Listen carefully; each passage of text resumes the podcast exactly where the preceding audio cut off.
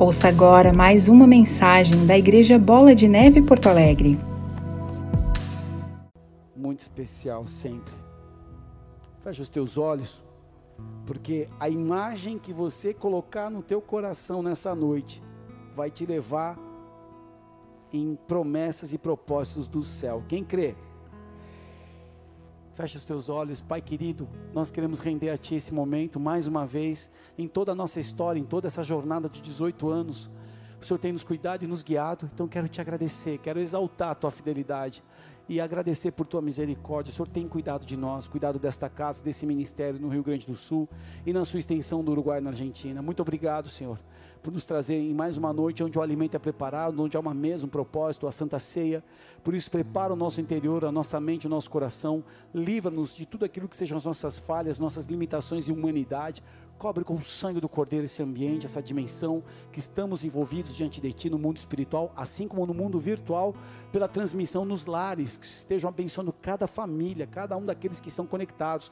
E se há uma enfermidade, eu declaro cura, em nome de Jesus, eu repreendo todo mal, todo abatimento, toda, todo ataque de enfermidade seja cancelado em nome de Jesus, que haja um grande renovo do Senhor nessa noite, e ao acessarmos a mesa da Santa Ceia, a cura já seja reconhecida, Pai, como algo liberado sobre nós. E nós repreendemos como igreja nesse momento toda ação contrária, todo mal, toda obra do maligno sobre o Brasil, sobre o Rio Grande do Sul seja paralisado em nome de Jesus. O teu governo venha e toda autoridade que está em Cristo Jesus, que foi delegado sobre a igreja, determinamos um novo tempo, uma quebra de cadeias malignas, toda artimanha das trevas seja cancelada, tudo aquilo que são sabotagens do maligno, todo trabalho do oculto contra a igreja, contra o Brasil seja cancelado em nome de Jesus. Pedimos a espada do Senhor sobre essa nação, a verdade e a justiça em todas as áreas de governo, em todas as dimensões de governo federal e estadual. Venha o teu poder, seja feita a tua vontade, os teus exércitos venham e todo mal seja paralisado. Fala conosco, Senhor. Ministra a tua palavra. Nós assentamos diante de ti e pedimos, Espírito Santo, toma a frente a direção. Ministra as nossas vidas. Exalta o coração do Pai e o que o coração do Pai seja conhecido por nós e o nome do Filho seja exaltado mais uma vez. E assim te agradecemos, Espírito de Deus, ministra as nossas vidas e nos guia nessa mesa, em o nome de Jesus. Você pode dar um glória a Deus e aplaudir o Senhor que é bom. Abra sua Bíblia em Hebreus capítulo 12, verso 1. Livro de Hebreus, capítulo 12, verso 1.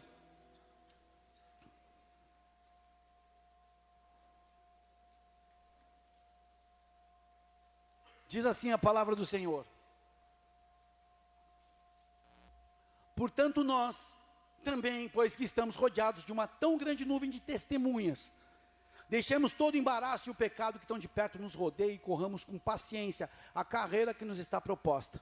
Olhando para Jesus, o autor e o consumador da fé, o qual, pelo gozo que lhe estava proposto, suportou a cruz, desprezando a afronta e assentou-se à destra do trono de Deus. Considerai, pois, aqueles que suportou tais contradições dos pecadores contra si mesmo, para que não enfraqueçais desfalecendo em vossos ânimos. Até aí. Essa é uma mensagem muito especial porque ela inicia no término da revelação da galeria dos heróis da fé de Hebreus capítulo 11. Parte dessa galeria de heróis eram homens os quais o mundo não era digno. Homens que não viram cumprido a promessa em terra aqui, na sua peregrinação, mas acreditaram que existe uma pátria que valia morrer e lutar sem retroceder. Nós vemos aqui o escritor nos desafiando para que o nosso ânimo não desfaleça, para que a gente não enfraqueça na nossa peregrinação, na nossa corrida. É muito interessante aqui que nós vemos a imagem relatada, possivelmente de corredores disciplinados, para um desafio. A competição atlética era uma imagem comum na literatura greco-romana, frequentemente usada para batalha moral que era empreendida pela pessoa sábia nesse mundo. Todo aquele que deseja ter uma vida equilibrada, uma vida correta, uma vida que busca justiça, tem uma batalha moral sobre o que é o certo e o que é o errado. Muitas vezes nós parecemos que estamos assistindo uma corrida, mas se nós desejamos ser testemunhas verdadeiras de Cristo nessa geração, nessa estação, será necessário desenvolver uma visão diferente. Nós é que estamos correndo aqui. Nós é que estamos em direção à terra prometida. Cada um de nós aqui tem um alvo e um objetivo a, a criar, a vencer e conquistar. Quem está comigo, diga amém. muitos se distraem num detalhe que vai ser o ponto principal no processo de conquistar uma promessa que Deus tem para cada um de nós. E esse detalhe se chama visão. É algo muito especial. Por quê? A virtude que faz toda a diferença na busca de tudo que Deus prometeu para cada um de nós é a força que a visão exerce na, na, nas nossas escolhas. Em cada área da sua vida, em cada promessa que você busca. Coisas terrenas,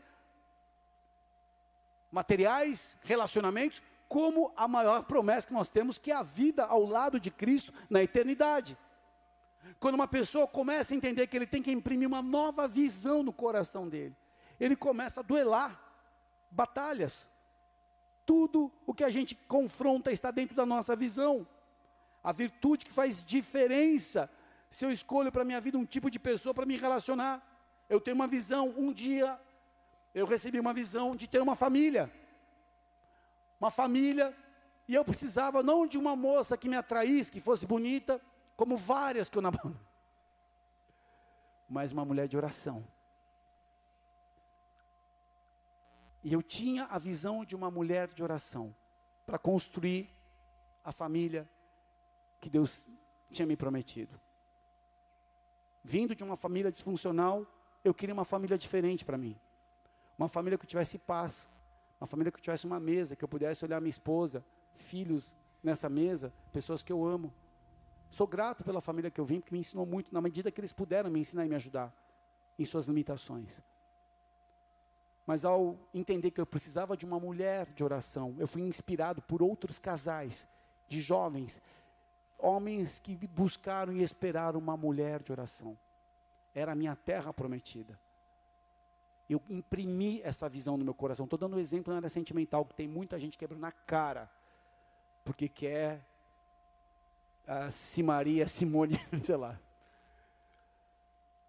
E nessa visão que eu desenvolvi, quando Deus me revelou a Valéria, eu sabia, e a qualidade que ela tinha, que foi o fator que determinou eu empregar toda a minha força e minha fé para buscar essa família ao lado dela, é que um amigo meu disse: meu irmão, um amigão de célula, que eu frequentava a célula, é uma grande chave. Falei, Jorge, quem é aquela moça que está ali no data show? Falou, aquele, é ela é a Valéria, ela é uma intercessora. Isso entrou no meu coração e essa visão colou. Quando eu decidi pelo meu ministério, quando eu vi Deus usar homens que eu admiro e respeito em toda autoridade, numa dinâmica de confronto, levando o avivamento para uma geração, mudando o destino de pessoas pecadoras que entram numa igreja escravas de uma vida pregressa, cheio de coisa errada. Mas Deus usando como uma chave poderosa essas pessoas. Eu falei, pai, é isso que eu quero para a minha vida. Eu desenvolvi essa visão. Então a visão é um detalhe muito, muito importante em direção à tua terra prometida. A visão de eu me encontrar com Jesus, quando eu vencer o vale da sombra da morte, quando eu encontrar o meu Senhor, quando eu for guiado pelos anjos diante da sua presença. Eu desenvolvi uma visão de Jesus minha pessoal de um jovem de trinta e poucos anos, que eu vou ficar grudado para o resto da eternidade. Que você possa começar hoje a mudar. A virtude que faz toda a diferença. Para tudo que Deus tem para a tua vida. Tudo que eu decido em todas as áreas para seguir em direção ao futuro que Deus preparou para mim deve ser norteada pela visão que eu concebi. O escritor diz no verso 2: olhando para Jesus, autor e consumador da fé, o qual, pelo gozo que lhe estava proposto, suportou a cruz, desprezando a afronta, assentando-se à destra do trono de Deus. O que Jesus tinha na sua batalha em direção à sua promessa? A visão daquilo que estava proposto, a alegria daquilo que estava proposto, ou seja, estar ao lado de Deus Pai ele suporta a afronta, ele devolve a afronta com uma fibra de herói. E que herói? Herói da fé. Um herói que caminhou com simplicidade, com humildade, que devolveu o mal com o bem, mas que confrontou a estrutura de religiosidade, do farisaísmo, da hipocrisia, da imoralidade. Olhando para Jesus, então Jesus tinha uma visão dentro dele. Essa visão, Pedro, todo escudeiro de Jesus, jamais vai morrer, jamais isso te aconteça. Não vou permitir para trás de mim, Satanás, que não medita das coisas do céu, mas das coisas dos homens. Ou seja, a visão de Pedro de querer proteger Jesus da morte, qual foi? Não, Jesus, não vai te acontecer nenhum mal, não, mas é necessário que eu passe pela aflição e pela dor, porque eu tenho uma visão que vocês não tiveram ainda, a visão ao lado do meu Pai. É o exemplo que envolve o modelo, o modelo de Jesus, autor, consumador da fé. Se eu não olho para ele, eu olho para quem? Olhar para mim, você vai se decepcionar, com certeza, com uma pessoa limitada, pecadora, eleita por Deus uma missão impossível na condição humana, mas pelo Espírito Santo possível. É nele que eu coloco os meus olhos, é nele que medito o meu coração, quando eu leio a palavra, quando eu sei tudo o que aconteceu com ele, relatado nos evangelhos, comentado no Novo Testamento por Paulo, por Pedro, por João, por Tiago. E nesse entendimento eu começo a desejar me posicionar como ele. A atitude de Jesus. E só tem atitude quem tem visão. Desculpa. Você não tem visão numa batalha se você, você não tem uma atitude numa batalha se você não tem uma visão. Qual foi a visão que levou Davi a ter aquela atitude diante do Golias, que é tão conhecida por todos nós, até pessoas que nem creem na Bíblia? Você vem contra mim contra espada, com lança, com porrete, um monte de coisa. Eu vou contra ti em nome do Senhor dos Exércitos, a quem tens afrontado. A visão de Davi era tão firme na batalha que foi difícil para o gigante prevalecer. É a visão que você tem. E qual o resultado? Jesus está na visão que ele tem, teve. Ele está ao lado do Pai. E essa visão tem que incendiar o teu coração a partir de hoje. O que você tem para a tua família? Eu não estou falando só de conquistas terrenas, de finalmente é, ter uma estabilidade, é, de ter uma estrutura confortável, porque se você busca só nisso, é a pessoa mais triste dessa terra. Se a tua vida em vir buscar a Deus é só para estabelecer o conforto, esquece, amigo. Evangelho é muito mais que isso. Evangelho é responsabilidade, o Evangelho é testemunho da palavra, o Evangelho é morrer para si mesmo, o Evangelho é pegar teu ego, tua vaidade, crucificar naquela cruz, é renunciar, é ter uma vida assim honesta, sóbria, justa, poder conquistar, mas isso não é meu Deus. Não é meu Deus ter o que eu preciso ter, tantos K na conta investido. Eu posso viver isso, eu sou um bom mordomo. Isso não é meu Deus. As perguntas que devemos fazer: para onde nós temos olhado, internamente e externamente? O que me modela? Qual a visão que eu impregnei no meu coração? Será que eu já enxerguei, já entendi quais são as promessas de Deus para a minha vida? Será que eu estou disposto a pagar um preço diariamente até que se cumpra o plano? Eu queria uma foto das pessoas que eu ungi, pastor, presbítero, diácono. Eu precisava ter essa foto. Porque depois de um tempo do ministério, qual é a visão que você tem de ser separado? Eu tenho uma foto minha, quando eu fui ungido diácono. Dia 21 de março de 2004. No nosso noivado. Meu Deus, eu não me sentia digno. E essa visão ficou no meu coração. Eu tenho a visão do dia que o pastor Digão, que eu, como líder de célula, conduzia a célula até um certo momento, pastor Digão e pastora Débora vieram, eu entreguei a célula para que eles edificassem a igreja. Edificaram a igreja nos primeiros nove, nove meses do nosso trabalho. E quando ele me chamou no primeiro batismo, Ale, você vai me ajudar. Eu desci aquelas águas, meu Deus, eu vou ajudar a batizar. Quem sou eu, cara? E hoje, para a gente ter uma escala de diáconos para um batismo, é uma luta. Qual é a visão que essas pessoas têm da sua chamada, da unção que está sobre a tua vida? A minha família, minha filha, as pessoas que eu amo. Sou grato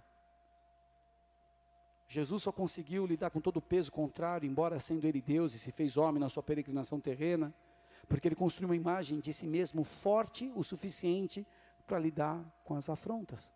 Forte o suficiente para lidar com as afrontas. Hoje eu recebi um monte de afronta. Gente me chamando de idiota porque eu não cumprimento, porque eu não sei o quê. Eu falei, meu Deus do céu, não tem noção de ficar um minuto da minha pele, não sabe o que é ficar numa igreja, na responsabilidade de conduzir um rebanho há 18 anos. Por isso eu me retirei. Eu falei, meu Deus, não tem a mínima noção. Perdoa, vai, não peques mais e nem volte.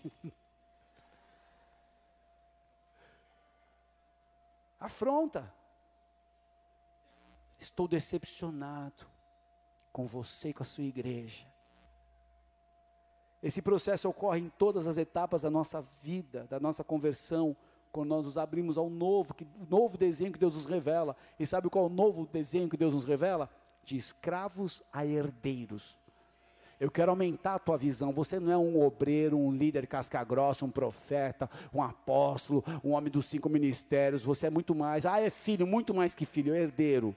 Herdeiro não tem tempo ruim, herdeiro está junto. O herdeiro nem recebe prolabório, estou junto. Tendo aí comida, pago as contas do mês, estou junto, pai. Vamos avançar até o final. E lá na frente a gente vai ver o que vai dar, o que não vai dar nessa colheita. Quem está comigo, diga amém.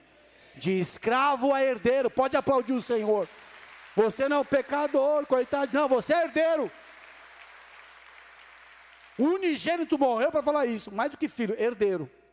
Agora sim, abre Números 13, verso 1. Números 13, 1. Nós vamos andar até o número 3, de, Números 13, de 1 a 3. Depois a gente pula para o 17.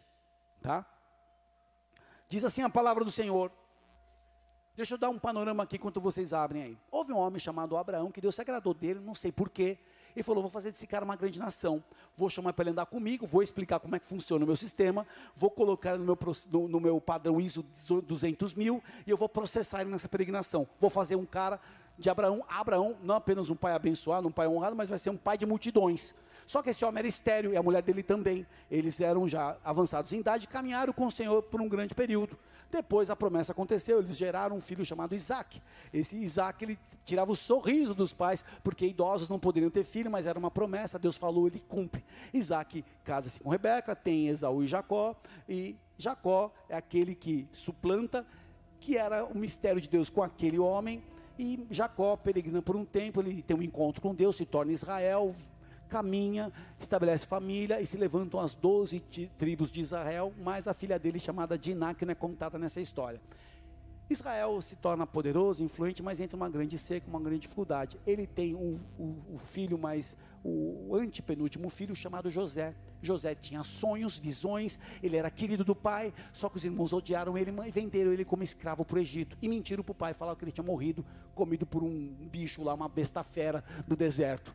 Esse homem vai para o Egito, fica lá 13 anos de escravo a, a, preso injustamente, se levanta e no, na promessa de Deus se torna governador do Egito. Nessa época de fome, Israel e seus filhos estavam precisando de comida, vieram ao Egito.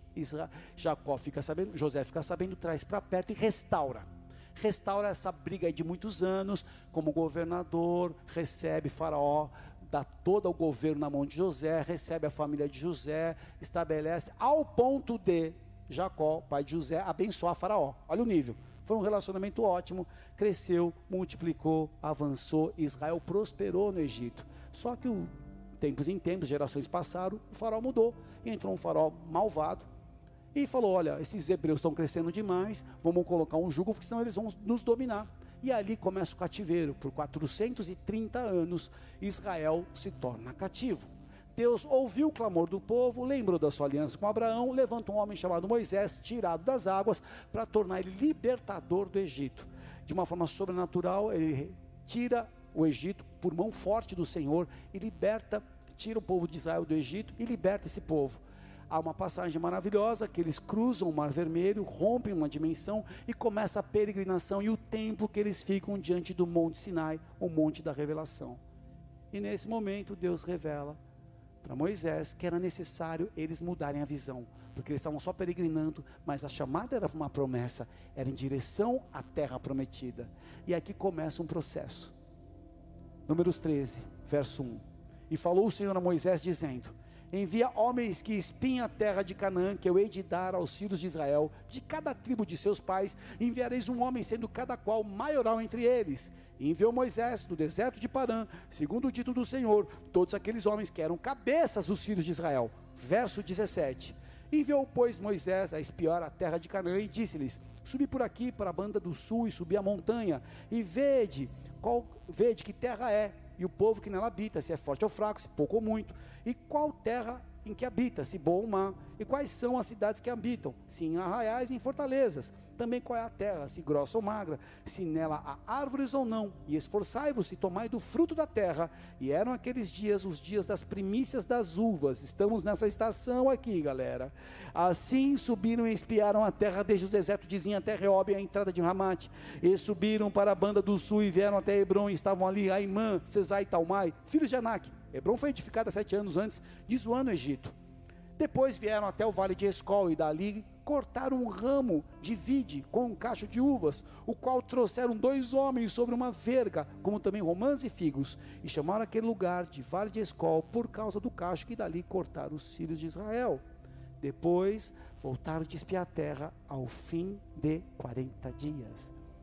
Deus os enviou para imprimir uma visão pela qual valeria todo esforço para conquistar. Deus imprimiu uma visão. E essa promessa já havia sido feita a Abraão lá atrás, mas essa geração não sabia da promessa, com essa veemência de ter uma visão. Depois que você tem uma visão, você deseja, você quer tomar posse. É um princípio que Deus trabalha e Satanás distorce, trazendo a cobiça, que é a mãe do pecado. E nessa direção, o que aconteceu? O coração tem que ser a porta que a gente tem que proteger, para seguir na direção que Deus está nos esperando. Mas o que aconteceu? Eles viram a terra, provaram dos frutos e enxergaram os desafios. E como eles conceberam a visão que receberam? Números 13, verso 26. Caminharam e vieram até Moisés e Arão e toda a congregação dos filhos de Israel no deserto de Parã, a Cádiz, e tornando, deram-lhe conta a eles e a toda a congregação, e mostraram-lhes o fruto da terra. E contaram-lhe e disseram: Fomos à terra que nos enviaste, e verdadeiramente mana leite e mel, e este é o fruto. O povo, porém, que habita nessa terra é poderoso, as cidades muito fortes, grandes. E também ali vimos os filhos de Anak, os amalequitas, os amalequitas que habitam na terra do sul, os heteus e os jebuseus e os amorreus habitam na montanha, e os cananeus habitam ao pé do mar e pela ribeira do Jordão. Imagina se uma liderança não despertar o desejo pela vitória na busca de uma promessa. O que, que resta? Desânimo e paralisia. O que, que Hebreus fala? Vede que não vos enfraqueçais na vossa força, nem o teu desânimo. Existem dois tipos de pessoas diante de um desafio: os que vão avançar e os que vão seguir aqueles que vão avançar. Eu não sei qual tipo de pessoa você é. Eu escolhi ser a pessoa que avança.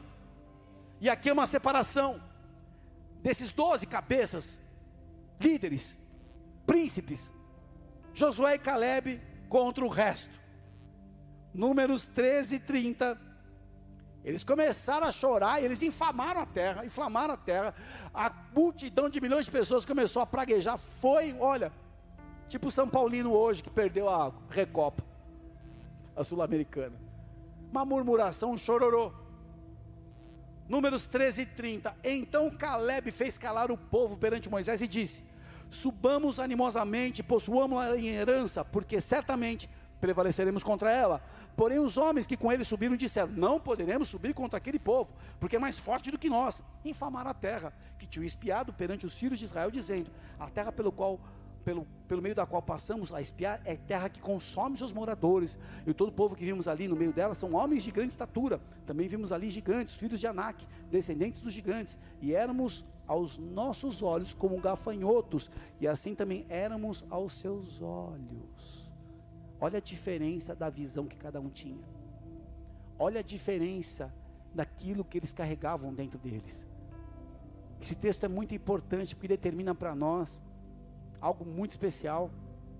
O que vai determinar se você avança ou não em direção à tua terra prometida é a imagem que você constrói de você mesmo. A imagem que você carrega se torna a sua identidade. Vai lá o separado, vai lá o quebrado, vai lá o endividado, Vai lá que Deus não te vê assim, nunca te viu. Independente da sua condição, Ele te vê como um filho e uma filha amada, como herdeiro da promessa. Números 14, verso 1. Então levantou-se toda a congregação e alçaram a sua voz, e o povo chorou naquela mesma noite. E todos os filhos de Israel murmuraram contra Moisés e contra Arão, e toda a congregação lhe disse: Ah, se morrêramos na, na terra do Egito, ou Ah, se morrêramos neste deserto e porque nos traz o Senhor esta terra para cairmos a espada e para que as nossas mulheres e crianças sejam por presa, não nos seria melhor voltarmos ao Egito? E diziam uns aos outros: Levantemos um capitão e voltemos ao Egito. A nossa mente sempre busca um alvo para desenvolver foco. Levanta o capitão aí, vamos voltar para o Egito, vamos pedir perdão para Faraó, a gente volta lá, é assim. Estou com casamento, com, com dificuldade. Ah, mas a minha ex-namorada, ah, o meu ex-namorado. Ah, essa empresa aqui, eu orei, jejuei, Deus abriu a porta, foi um milagre. Eu vi que Deus agiu no meu currículo. Mas que luta, cara. Eu preferiria a época que eu era estagiário, era chefe dos carimbadores. Pode ir? Tudo bem? Falo brincando, queridos. Parece que a nossa mente busca a última referência que remete a Egito, uma época que você não tinha liberdade, que não era a vontade de Deus. O último namorado, que você era a bola e ele era o kicker. Ou seja, te usava. Números 14, verso 5 diz assim: Então Moisés e Arão caíram sobre os seus rostos, perante todo o ajuntamento dos filhos de Israel.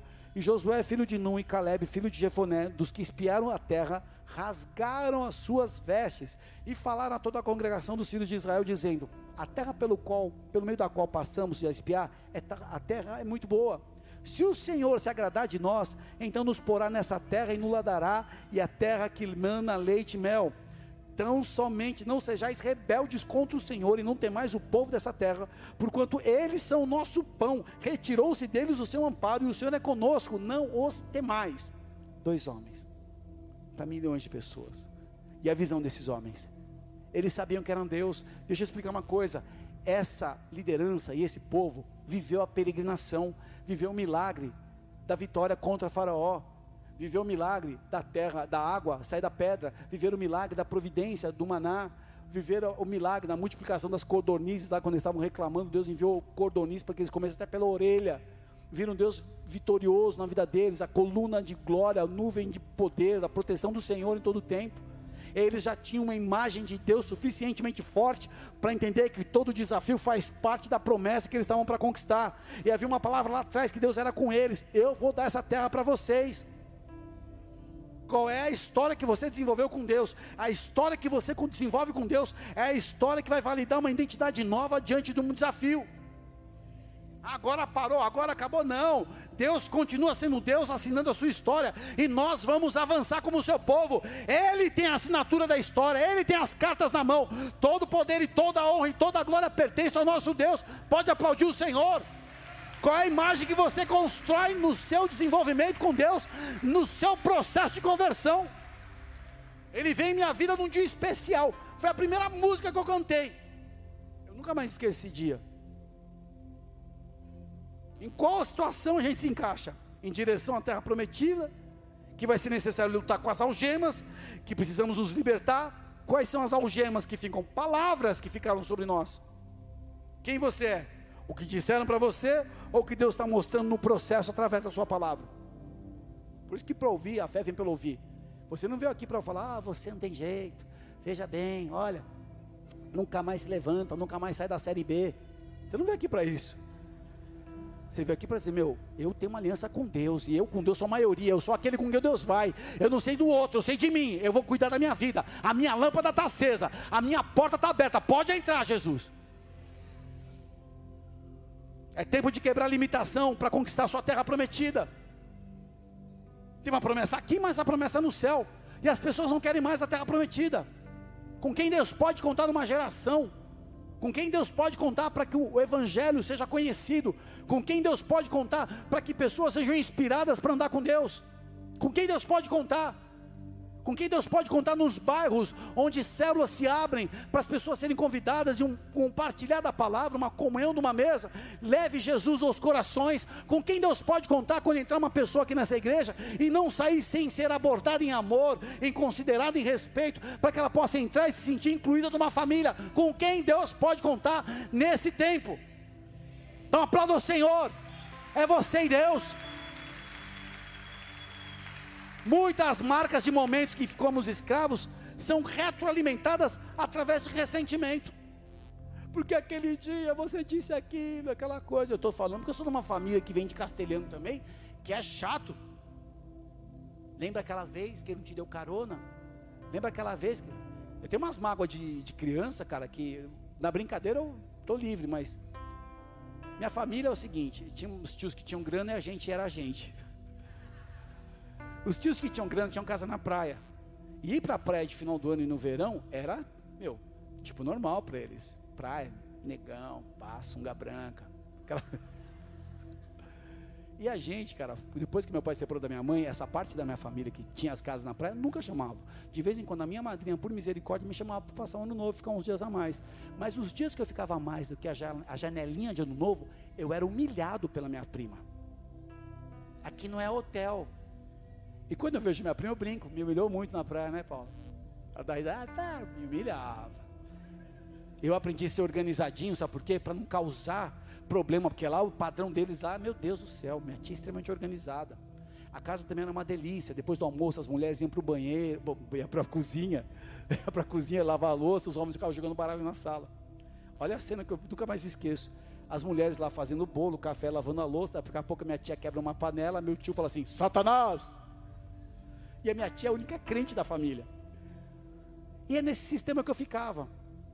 Então a gente fica com ressentimento. Ah, mas eu ia para Peruíbe, era humilhado. Nunca mais, entendeu? Só que a gente fica lembrando disso e retroalimenta uma ferida, uma marca do passado. Que você foi um tipo de um escravo. Eu tive um chefe que fez isso comigo. Cara, glória a Deus pelas lutas que você passou. Isso aplanou teu coração, te fez uma pessoa mais humilde, mais, mais com, com compaixão. Porque quando você vê uma pessoa passar perrengue, você passou também. E com a dor que você foi consolado, nessa dor, nessa, nesse poder de consolar, você consola outros que estão sofrendo também. Pode aplaudir o Senhor e quebra esse ressentimento da tua vida. Jesus nos dá a opção de deixarmos as correntes que nos prenderam no passado. E ao não escolher pela mudança proposta na cruz, a imagem que eu acredito é aquela que continua sendo influenciada por pesos e por fardos. E quando Deus revela um outro cenário que é possível, o que Ele espera de nós é que uma nova atitude, mesmo que exista um preço a conquistar, uma promessa, aconteça, uma nova atitude, uma nova atitude. Quando Ele revela um cenário que é possível, você veio sofrendo financeiramente, passando uma luta, mas um novo cenário é possível os limites que ainda me cercam não podem condensar minha visão. Pelo contrário, Josué e Caleb, olha, os caras são um gigante, a terra lá tem muralha, tem lá Jericó, e os caras estão espalhados pelo vale do Jordão, nas montanhas, em todo lugar, mas Deus é com a gente, se Ele se agrada de nós, nós vamos arrebentar esses caras, vamos dar uma surra neles, e vamos tomar essa, essa terra como em.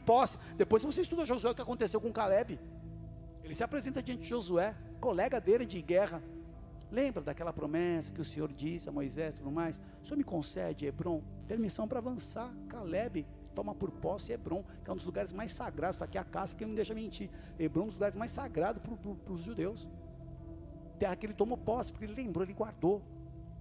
Com 80 e poucos anos. A gente fala aí, Calebão, tipo, unção de Caleb, porque ele tinha 40 e poucos anos quando esse bicho pegou aqui, mas quando foi o tempo da conquista, foi 40 anos depois. Porque ele não deixou morrer a visão. Tem gente que passa uma semana, cadê a palavra de domingo? Ih, não sei.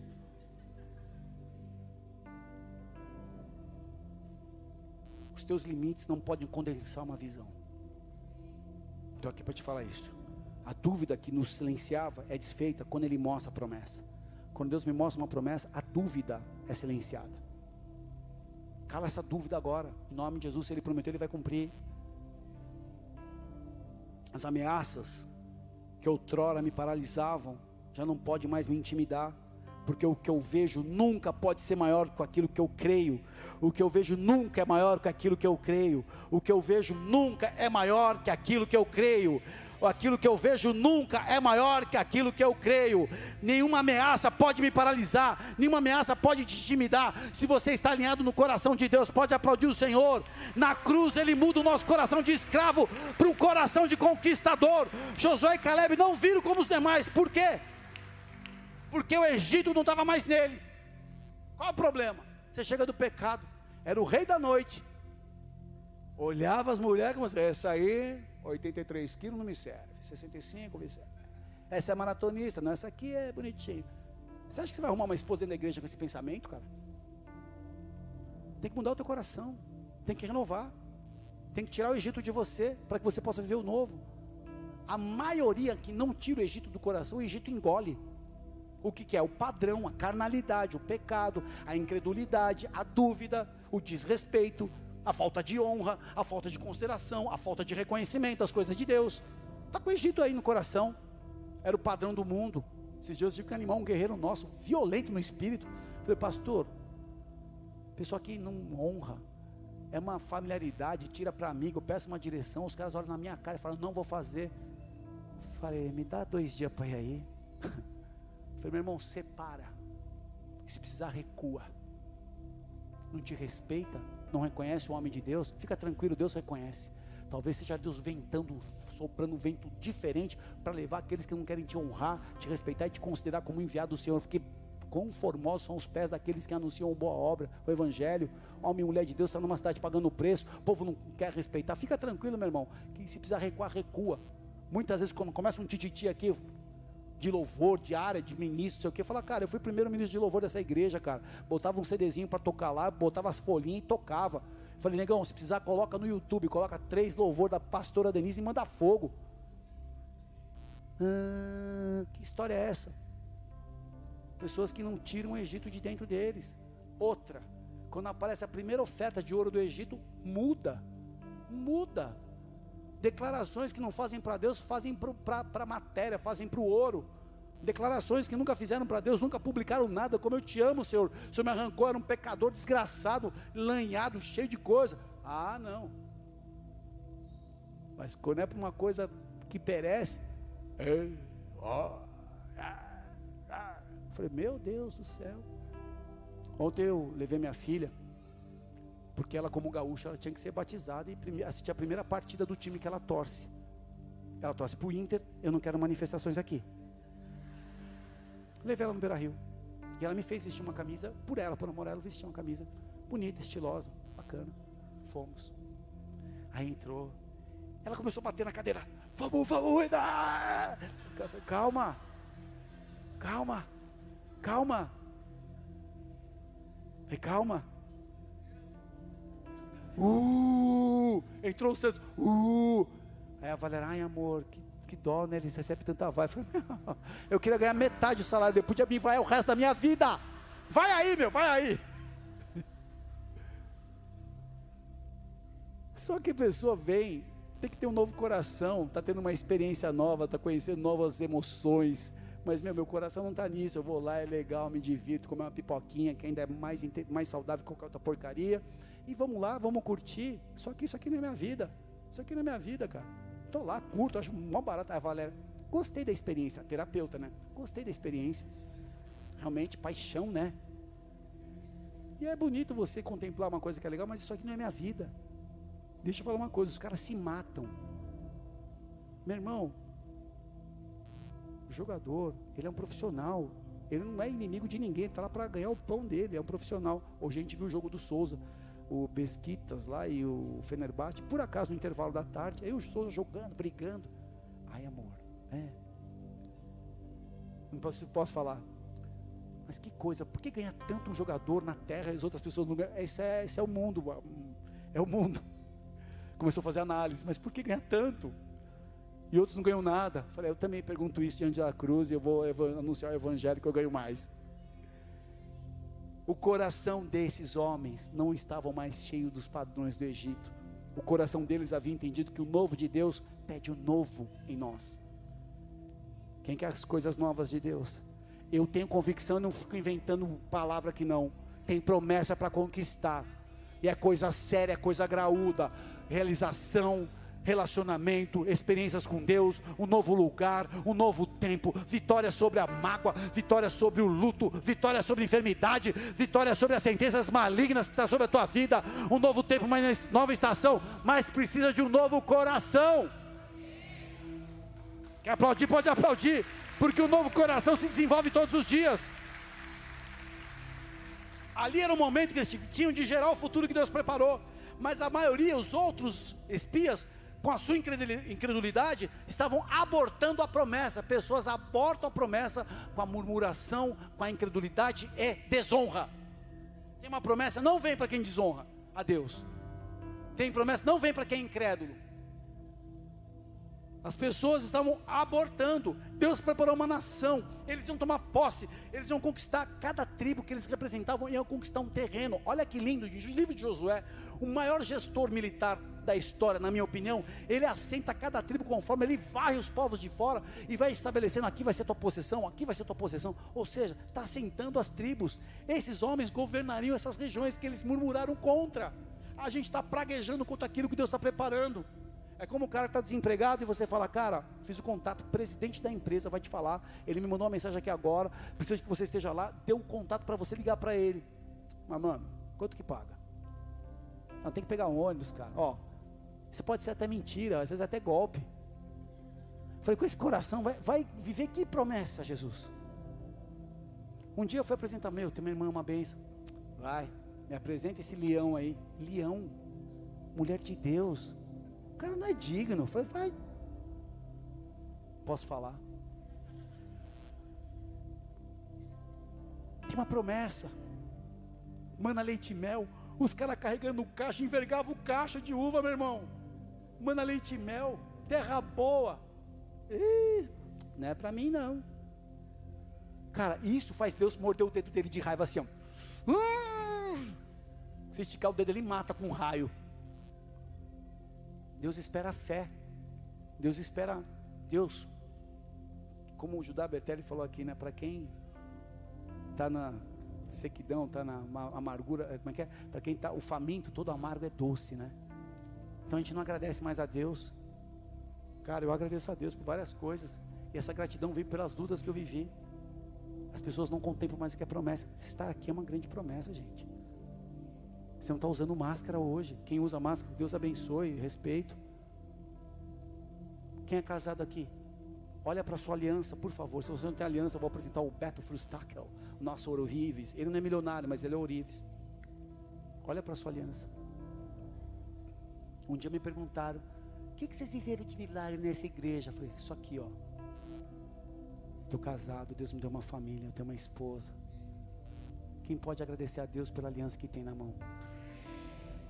Pode aplaudir o Senhor. Você que não tem aliança, vai ter em nome de Jesus. Ou seja, vai conquistar. Quando é tempo de gerar o futuro que Deus preparou, cuidado para não abortar. Eles abortaram. Josué e Caleb aceitaram o desafio e seguiram abençoados. Por quê? Números 14, 21. Deus Deus ficou irado, ele ia querer acabar com o povo. Depois, se você estuda em números, ele ia arrebentar com o povo. Eu, eu, se eu estivesse no lugar de Deus, várias vezes eu tinha acabado com a terra, várias vezes já. Até comigo mesmo já tinha me acabado. Aí Moisés intercede, falou: tá bom, tá perdoado. Mas Deus é Deus, né? Hora que ele fala. Porém, tão certamente como eu vivo, números 14, 21. Porém, tão certamente como eu vivo e como a glória do Senhor encherá toda a terra, todos os homens que viram a minha glória e os meus sinais, que fiz no Egito e no deserto, e me tentaram essas dez vezes, e não me obedeceram a minha voz, não verão a terra de que eu a seus pais jurei, e até nenhum daqueles que me provocaram verá.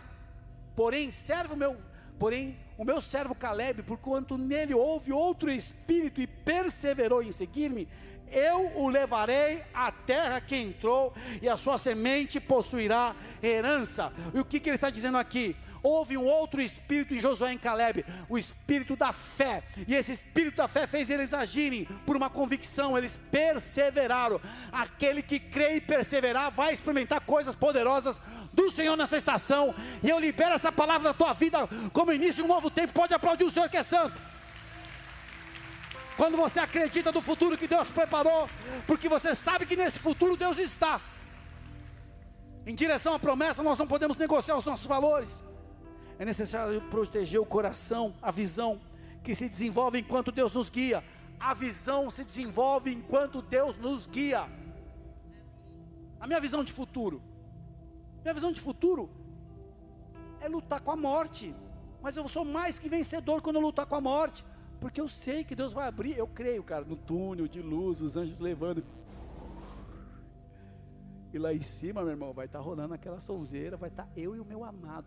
E eu creio que Jesus, eu creio, a minha loucura, a minha viagem, deleta, não pragueja e nem me persegue. Eu creio que Jesus vai estar assim, ó, com uma Road King branca. Bora? Só se for agora, chefão. Estou falando das coisas do céu. Se Paulo tomou três espinhos lá, os espinhos que não saíram da, na, carne dele, porque o que ele viu não podia nem falar. A minha visão é essa. Um dia me perguntaram, Deus, vai, será que vai ter. Eh, ali, Deus, eu, eu, Deus. Perguntou, pastor, será que no céu tem Golden Retriever? falei, cara, alega o teu coração. Talvez tenha até madeiro. Começa a viajar. Ai, que bobo pastor. Sabe quem vai herdar a promessa? Mateus capítulo 18, de 1 a 5. Quem tiver um coração como uma criança. Quem já viu aquele filme lá? Como é que chama aquele filme da menina que é, é muito legal? Divertidamente, quem já ouviu? Sabe aquela, aquela ilha que ela vive, a ilha da baboseira? Eu vivo naquela ilha. E essa, isso que nos faz renovar, queridos. Olha o mundo como está. Só gente amarga. Eu pego cada casca de ferida. Preciso falar com você. Falei, Jesus de Nazaré. Chocapeta, chocapeta, chocapeta. Falo brincando, gente. Se você está com problema, nós temos aqui o Tiagão, tem o Vagnão, e eu vou vazar hoje, que eu preciso correr 6 km que eu não corri hoje, na planilha pode estourar. A visão se desenvolve enquanto Deus te guia, meu querido. E qual a postura que nós devemos ter, adotar nesse atual momento? O cenário ou a ordem de Deus? Sermos pessoas que espalham medo no meio do povo ou aqueles que obedecem fielmente ao Senhor? E eu encerro, o louvor sobe rápido. Essa alegria do baterista não, não vai mais sair. Baterista está namorando? Está namorando? A pastora já falou que ainda não. Homem de Deus. Posto de renda alinhadinho. Cadê o nosso guitarrista? Cadê o guitarra? Solteiro. Marquinho tá aí? Marquinho casou? Não. Até tu, Brutus, não, né? Marquinho tá aí, professor de matemática, né? Você é professor de matemática mesmo? Você é formado em matemática? Baita de um partido, jamais vai ficar endividado. Amor, quatro papel higiênico só, porque são 33 metros. Cadê o casal que ficou noivo aqui? Douglas tal. O noivado é lindo, né? Quero ver saindo do Zafari. Primeira compra. Primeira fatura do cartão Zafari. Cartão Zafari. Pegou, vai até o avivamento com ele. Eu repreendi o maligno. A Thay e o Cícero já casaram, já estão entendendo que a lista é diferente. A briga da pasta de dente, né? Lá em casa eu que sou organizado. E ela é dentista. Eu falei, tem uma técnica para a gente aproveitar toda a pasta de dente. Aperta de baixo para cima. Olha isso, avivamento. Eu vou dar uma dica para vocês. Isso vai ser tudo. A palavra que eu vou pregar no mistério de casais, eu vou vir até de kimono aqui, para já sair na mão. Homem, pegue a sua cueca e lave no chuveiro. Ninguém é obrigado a ficar com essa bomba de Hiroshima em casa. Perdão, vamos para a Santa Ceia.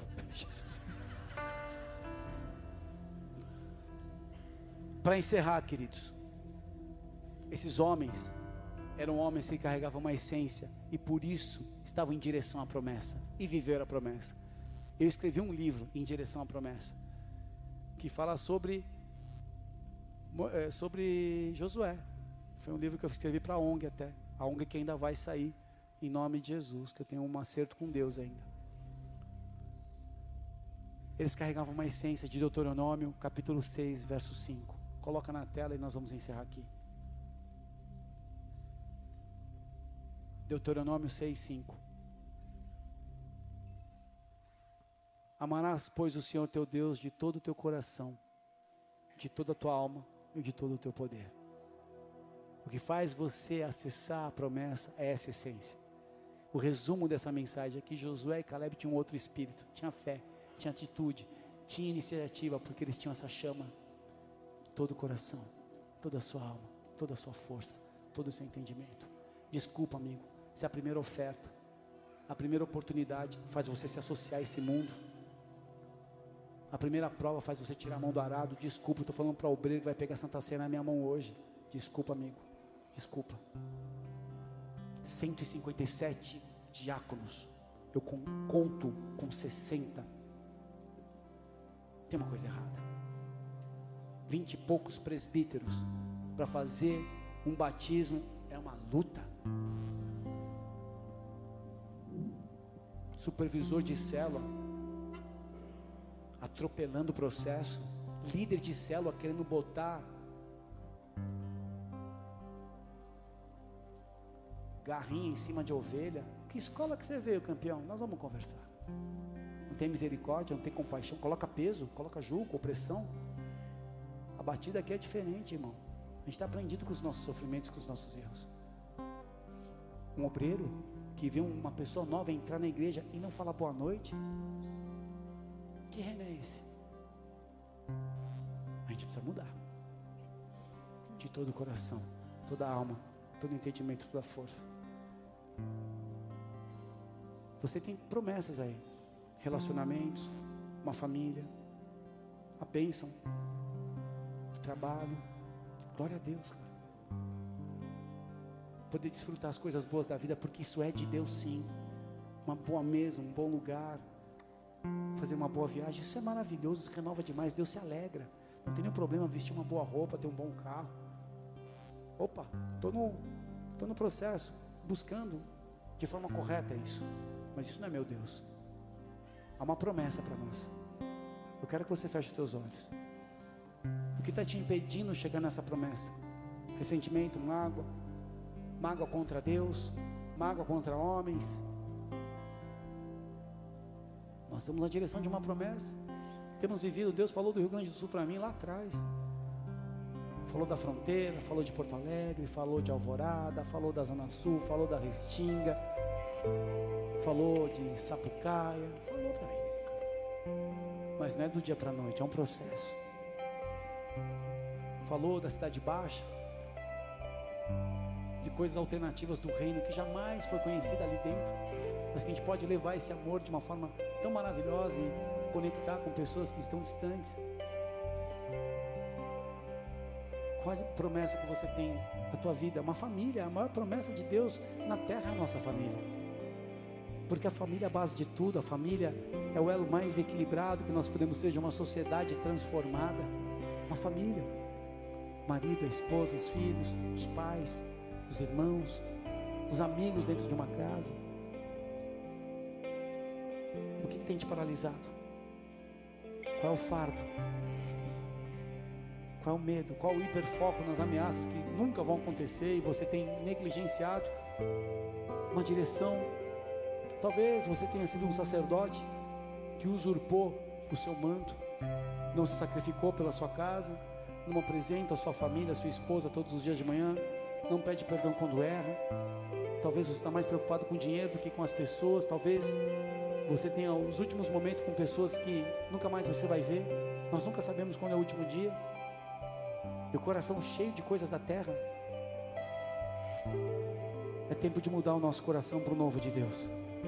É tempo de transformação. Que começa quando nós aceitamos que precisamos mudar. Vem, Senhor. E ministra as nossas vidas, todos que estão em casa, obstinados numa imagem terrena. Eu quero ter a imagem de que Deus tem para mim. Eu me vi um pequeno sozinho, muitas vezes, sem ter com quem contar, mas sempre Deus ao meu lado como um pai. E a imagem que eu desenvolvi de mim mesmo é de um homem que, com suas limitações, entregou toda a sua verdade ao Senhor e que Ele pode contar comigo. Ele sabe até onde eu posso ir, Ele sabe o meu limite, Ele sabe o teu limite, até onde você pode ir. Mas Ele pode contar? Você está disposto? Com a mão no teu coração. Nessa noite faço uma aliança com Deus. Eu aceito a promessa na minha vida, peço perdão por murmurar contra a promessa. A promessa da minha família, a promessa dos relacionamentos, a promessa do meu ministério, da minha chamada, do lugar que o Senhor falou que quer me levar. Porque as pessoas estão muitas vezes embaraçadas com o pecado que tenazmente assedia e esqueceu de correr com os olhos em Jesus. Nessa noite, alguns que estão fracos na fé serão renovados, porque Deus começa a revelar uma nova identidade, uma nova imagem de você mesmo aí no teu coração. Você tem virtudes, você tem dons, você tem talentos, mas queira se apresentar diante do Senhor. Eis-me aqui, que se cumpra a tua vontade. Eis-me aqui, vem sobre a minha vida, com os teus olhos fechados, com a mão no teu coração. Se você entende que precisa deixar coisas para trás, para assumir uma imagem diferente do que você tem vivido, se coloque de pé no teu lugar. Eu não estou falando de visitantes, estou falando de todos aqui. Todos que desejam deixar coisas para trás para assumir a, a imagem que Deus está mostrando e você já sabe que existe uma imagem diferente daquela que você tem acreditado enganosamente. Você não é o que o processo disse. Você não é o que homens falaram. Você não é a sentença dos seus erros. Você não é o diagnóstico que os homens deram. Você não é a vulnerabilidade familiar que você viveu. Você não é a imagem distorcida do que a moda e do que os padrões e a rede social diz o que é correto. E nessa noite, o sangue do Cordeiro vem cobrir agora essa imagem distorcida, essa mentira na tua vida e é desfeito. Espírito Santo, entra com teu poder em cada coração agora, em cada um de, Deus, meus irmãos que aqui estão diante de ti, lutando com imagens, lutando com impressões, lutando com uma cadeia que precisa quebrar. E nessa noite, eu peço que os teus anjos venham, ministrando as vidas com toda sorte de ministrações, seja óleo, seja cura, seja bálsamo, seja enxugando os corações das imagens distorcidas, seja trazendo coisas novas do alto, seja colocando em seus corações uma voz que vem do céu, a voz do Pai, seja desligando essas pessoas de ambientes, de pessoas, de hábitos que continuam trazendo o Egito. Nessa noite, como teu filho, eu peço agora que toda estrutura de Egito nos corações, que retroalimenta a escravidão, que retroalimenta padrões de pecado, padrões de mundo, no nosso meio, sejam desmascarados, e no nome de Jesus, seja quebrado agora toda estrutura que liga esse padrão nos nossos corações. Nós aceitamos a palavra que nos regenera, que nos lava e nos liberta. Por isso, Santo Espírito de Deus, vem agora, desconectando os teus filhos daquilo que tem sido um passado difícil, reflexos, sombras, ecos do passado, sejam cancelados agora em nome de Jesus. Deuses estranhos que entraram em seus corações, práticas ocultas que começaram a ser desenvolvidas, superstições terrenas que impediram a fé de se desenvolver, amor às coisas desse mundo, a falta do compromisso com as coisas do céu, que nessa noite seja desmascarado. Coloque a mão no teu coração e repita assim comigo: Senhor, Senhor, nessa noite, nesta noite, eu reconheço eu reconheço a imagem a imagem e a visão e a visão que o Senhor tem para minha vida. que o Senhor tem para minha vida. Não mais de um escravo, não mais de um escravo, não mais um amante não mais um amante deste mundo, deste mundo, não mais um amigo não mais um amigo dos prazeres, dos prazeres, dos pecados dos pecados e de tudo que se opõe a ti, e de tudo que se opõe a ti. mas a imagem Mas a imagem de um filho, de um filho, uma filha, uma filha valorosos, valorosos, herdeiros, herdeiros, com dons, com dons, talentos talentos e capacidades e capacidades do teu espírito. do teu espírito. Eu assumo Eu assumo essa posição. essa posição. Eu abandono Eu abandono toda estrutura toda que me estrutura associa que me associa ao Egito, ao Egito na minha vida. Na minha vida. Eu declaro fora Eu declaro fora e eu me abro. e eu me abro. Espírito de Deus, Espírito de Deus, coloca em mim coloque em mim a imagem a imagem e a visão e a visão daquilo que vale a pena. daquilo que vale a pena. Correr, correr, lutar, lutar, batalhar batalhar e vencer. e vencer. Eu me abro Eu me a abro tua obra poderosa a tua obra Nessa poderosa noite. nessa noite. e eu desejo E eu um desejo novo coração um novo que o coração Senhor tem para minha vida. que o Senhor tem para minha vida. Esse novo tempo, Esse novo tempo, eu acesso Eu a acesso cada dia a cada dia no processo da fé. no processo da fé. Eu aceito Eu aceito a chamada. A a chamada ser uma nova pessoa. A ser uma nova pessoa. Responsável. Responsável. Com as disciplinas. Com as disciplinas. Da oração, da oração, do jejum, do jejum, da santidade, da da santidade, consagração a Ti. da consagração Eu a me Ti. levanto. Eu me levanto. Nessa noite. Nessa noite. Na mesma disposição. Na mesma disposição. De Josué e Caleb. que Josué e Eu Caleb. aceito o desafio. Eu aceito o desafio. Enche-me. Enche-me. Da Tua presença. Da tua e presença guia-me. E guia-me. Em direção. Em à direção terra prometida. À terra da minha prometida. vida. A minha vida. Aplauda o seu coração. Meu Deus é Deus de milagre, Deus de promessa, caminho no deserto, luz na escuridão.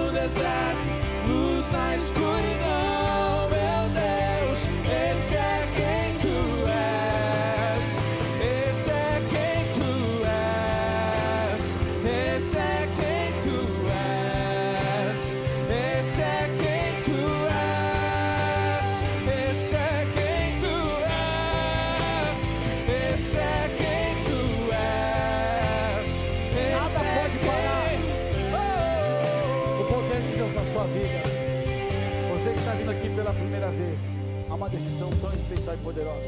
É por essa decisão que vale tudo.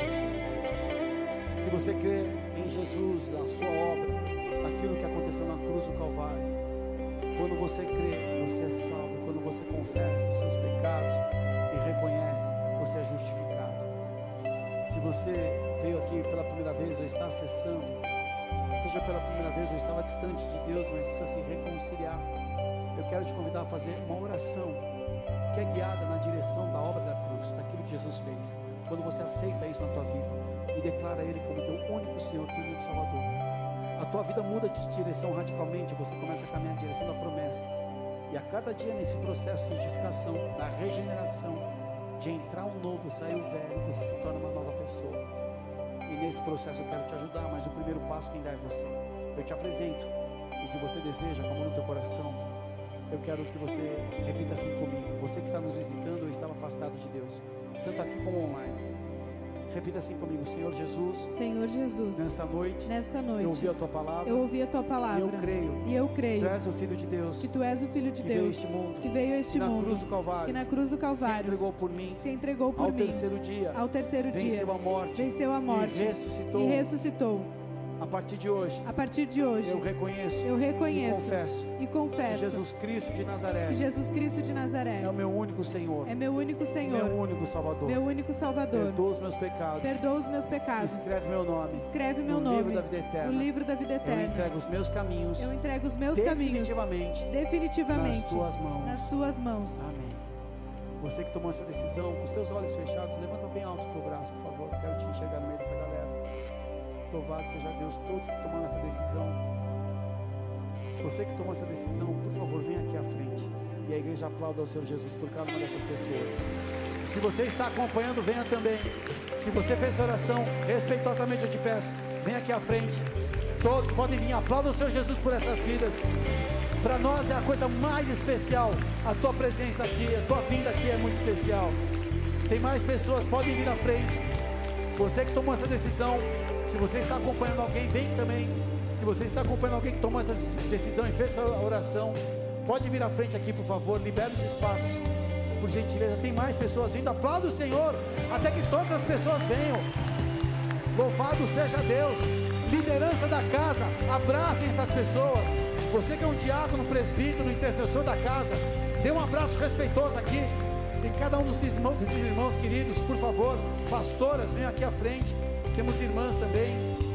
Se tiver mais pessoas que fez essa oração, está vindo ali também atrás. São muito bem-vindos. Estenda suas mãos para cá, por favor. E dê um abraço respeitoso, realmente. Estabeleça contato.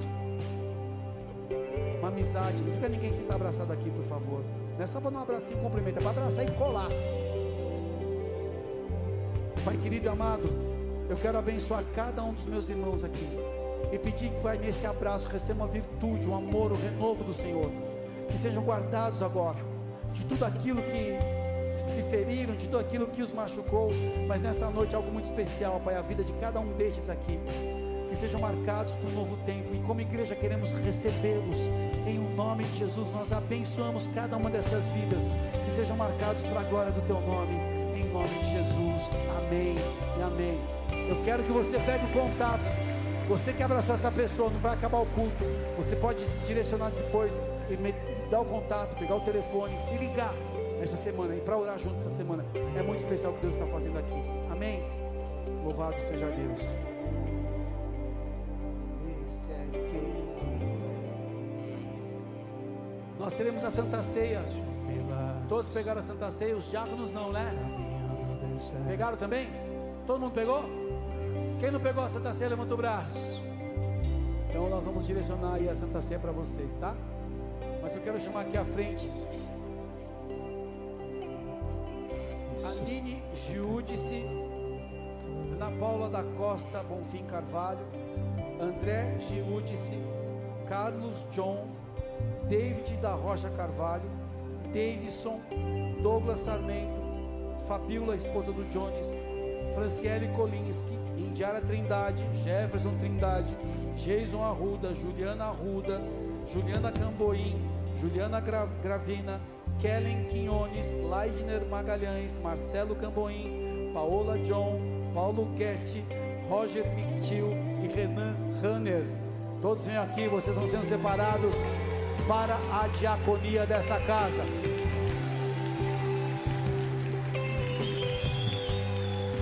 Uns estão sendo reconhecidos que já eram diáconos, né? Mas nós vamos de. Faz a filinha aqui, ó. Pode ficar de joelho, bonito, com a camisa da Indy Riders. Recolhe aí meu ministro de louvor, meu Jack Williams. Isso. Todo mundo bonitinho aí. Se não deve ficar de joelho, fica sentadinho, mas fica de joelho. O óleo vai descer. Fica aqui do lado, aqui, cabuinhos.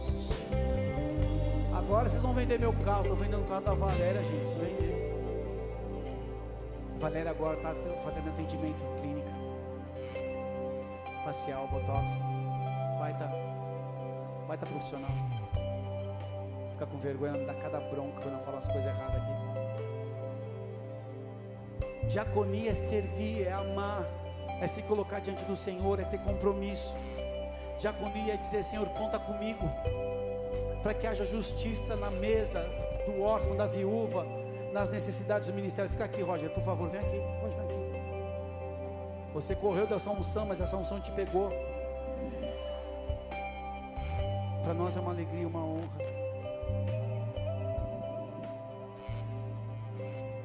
Pai Celestial, nós estamos aqui diante do teu altar apresentando a Aline, a Ana Paulo, o André, o Carlos, o David, o Davidson, o Douglas, a Fabiola a Franciele, a Indiara, o Jefferson, o Jason, a Juliana, a Juliana e a Juliana, são três.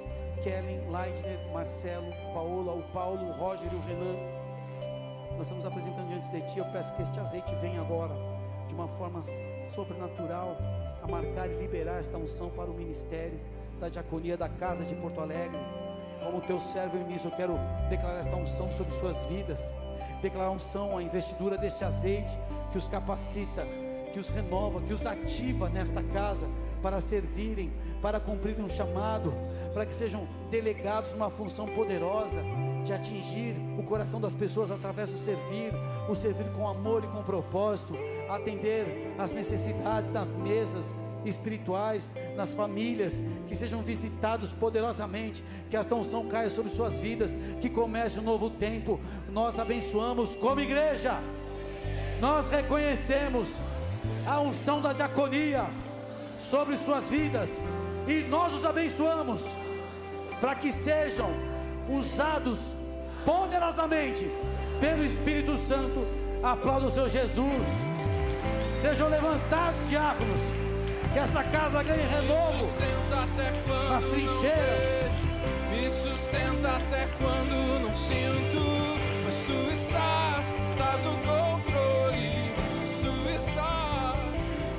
Pode descer. Nós vamos servir a Santa Ceia agora. Ah, servir quem já serviu, né? Quem não tem Santa Ceia, por favor, levante o braço. Se você não recebeu Santa Ceia, fica com. Ó, lá no fundo tem os guerreiros. Pode levar lá. Eu vou pegar para mim para Rafinha, por favor. Para mim, para Rafinha e para Valéria. Louvor toma depois, é isso? Já receberam o louvor? Já tem ali, né? Tá ali para vocês, ó. Amém? Vocês podem cumprimentar depois ali na cantina, pode me levar também pro Yatá Sushi. Eu tô fácil hoje. Glória a Deus.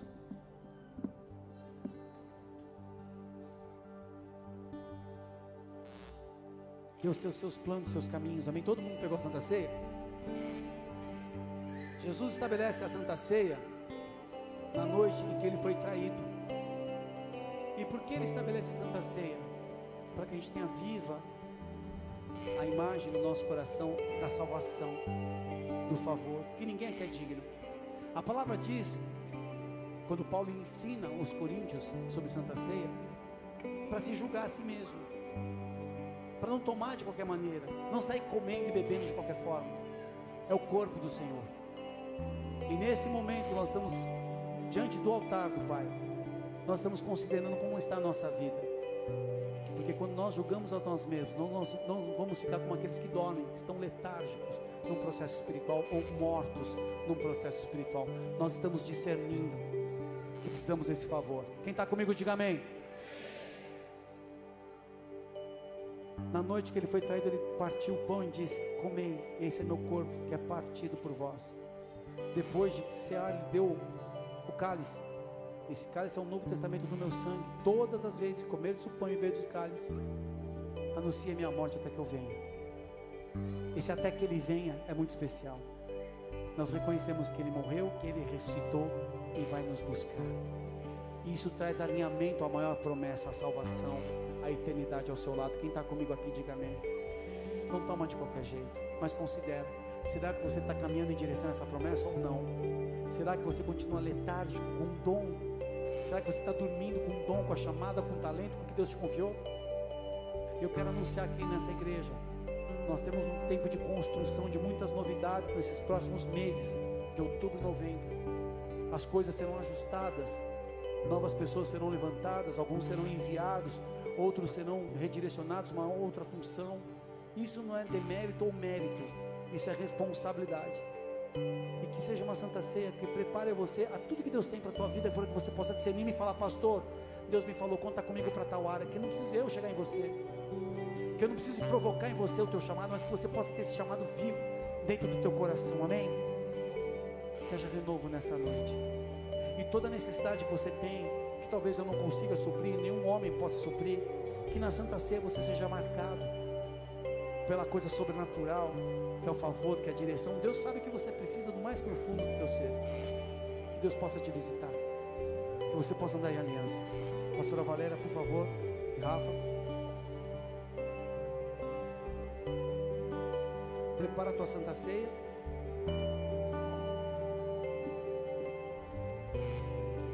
Nesse momento, vamos pegar do pãozinho aqui, do pão. Nós consagramos a Ti, Pai, esses elementos. Nós pedimos agora a Tua intervenção sobrenatural, que de uma forma poderosa possa impactar a todos também que estão acompanhando e realizando a Santa Ceia online conosco. Pega o pedaço do pão. Teu corpo que é partido por nós, nós reconhecemos que só na unidade podemos edificar o teu corpo, não em visões pessoais, não nos ferindo uns aos outros, por isso nos perdoa e que possamos nos edificar como um verdadeiro corpo do Senhor na terra. Em memória de Cristo Jesus, podeis comer do pão.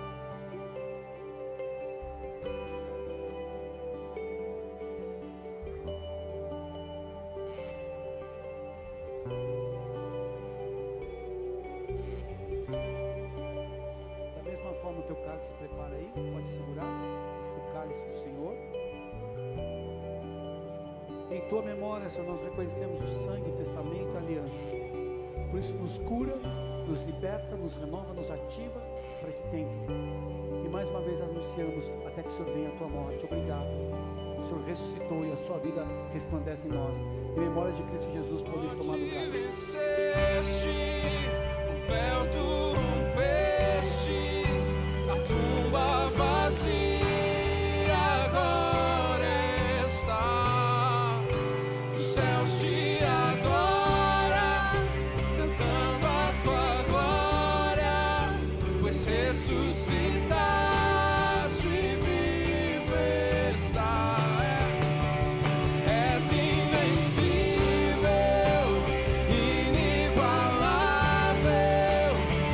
hoje pra sempre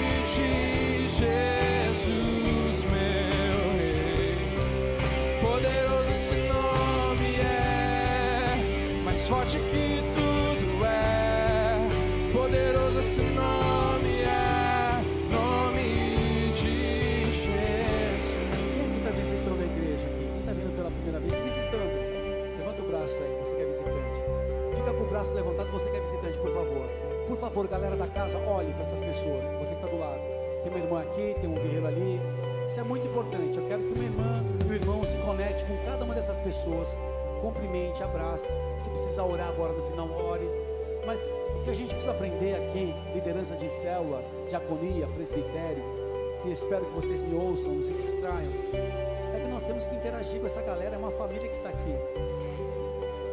Algo maravilhoso que Deus quer fazer, amém? Então Deus tem um plano nessa noite para a tua vida, Ele vai cumprir. Que o céu se manifeste a teu favor, que os milagres venham sobre a tua vida, que as dificuldades cessem agora e que as pontes das promessas do Senhor sejam estabelecidas na tua vida e na minha vida também. Te abençoo debaixo dessa palavra. Que o amor de Deus Pai, que a graça de Cristo Jesus, a unção e a comunhão do Espírito Santo da promessa esteja sobre a tua vida desde hoje para todo sempre. E que você possa acessar todas as promessas em o nome de Jesus. Amém e amém. Deus abençoe. Vai na paz, Senhor. Dê um abraço, irmãos, ao seu lado. Pastores, pode ajudar aconselhar aqui na frente, nós vamos sair. Amém? A Wind Riders está com coleção de óculos novos e camisetas também, você pode adquirir. Seu verão chegou com mais qualidade. A minha equipe está aí, cadê a Tati? Chegou? A Tati chegou, Tati. Glória a Deus pela tua vida. Não deixa nada no balcão, vamos subir tudo depois, tá? Obrigado, Deus abençoe.